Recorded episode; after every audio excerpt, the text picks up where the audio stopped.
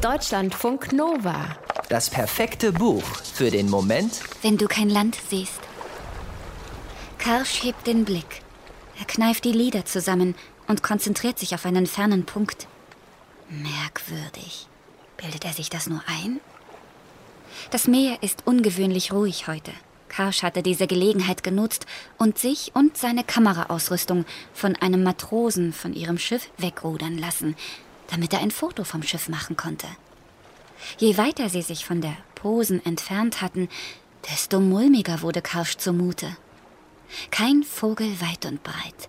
Festland sowieso nicht, und die wenigen Wolken hängen beinahe unbeweglich am Himmel. Und dann dieses leichte, langatmige Wogen der Wellen. Hoch und runter und hoch und runter. Fast so, als säßen sie auf dem Bauch eines schlafenden Riesen. Karsch lässt sich ein Fernrohr reichen, sieht hindurch, lässt es sinken, lacht.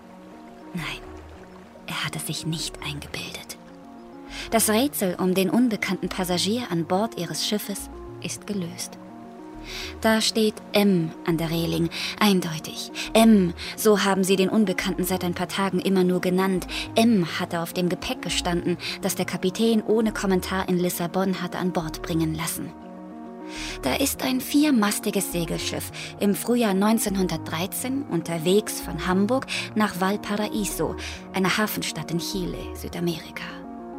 Zwei Monate, vielleicht drei, wenn es schlecht läuft, auf offener See, an Bord ein Dutzend Männer, ein paar Mastschweine und eine Frau.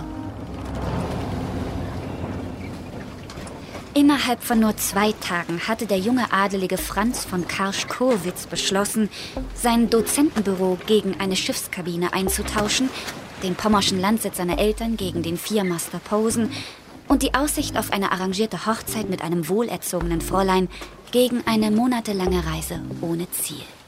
Natürlich hat die Posen ein Ziel, aber das war Karsch relativ egal. Selbst wenn sie zum Nordpol unterwegs wäre, Karsch wäre vermutlich mit an Bord. Für die, die fragen, aber auch für sein eigenes schlechtes Gewissen, hält Karsch eine plausible Erklärung bereit.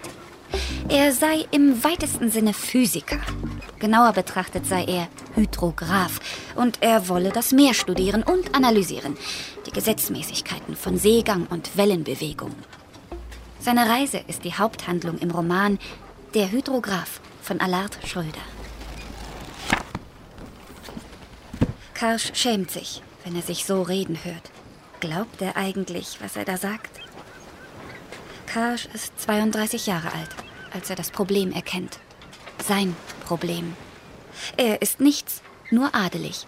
Er kann nichts, nur Haltung bewahren. Er ist weder musisch veranlagt noch sportlich. Er ist Sohn von. Es gibt nichts, worauf er stolz sein kann. Seine Meeresforschungen sind unbedeutend. Sein Elternhaus ist ein Gefängnis ohne Gitter. Freunde hat er nicht, wozu auch wurde er doch zur Oberflächlichkeit erzogen. Und seine Hochzeit ist bereits arrangiert. Das ist sein Leben. Mit 32. Ende der Geschichte. Und dann ist da plötzlich sie. M. Asta Maris. Die Frau in der Kabine 7. Asta Maris ähnelt keiner der Frauen, denen Karsch bislang begegnet ist.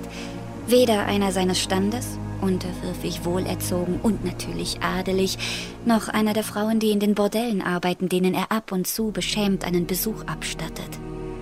Asta Maris ist nicht greifbar. Sie ist stolz und unnahbar. Karsch verliebt sich sofort in sie, obwohl sie kommt und geht, wann sie will. Mal spricht sie mit Karsch fröhlich über Belangloses, mal ignoriert sie ihn eiskalt. Nur manchmal kann er tiefer sehen. Wenn ihr Atem nach Alkohol riecht, wenn sie wie von Sinnen unterdeckt durch die Gänge streift, wenn sie lacht. Irgendwann erreichen sie den Zielhafen in Chile. Asta Maris geht von Bord, Franz von Karschkowitz geht von Bord. Der Zauber ist vorbei. Und die Pflicht ruft. Karsch weiß, dass er in sein altes Leben zurückkehren muss. Vielleicht aber gelingt es ihm, ein paar Umwege zu finden. Deutschlandfunk Nova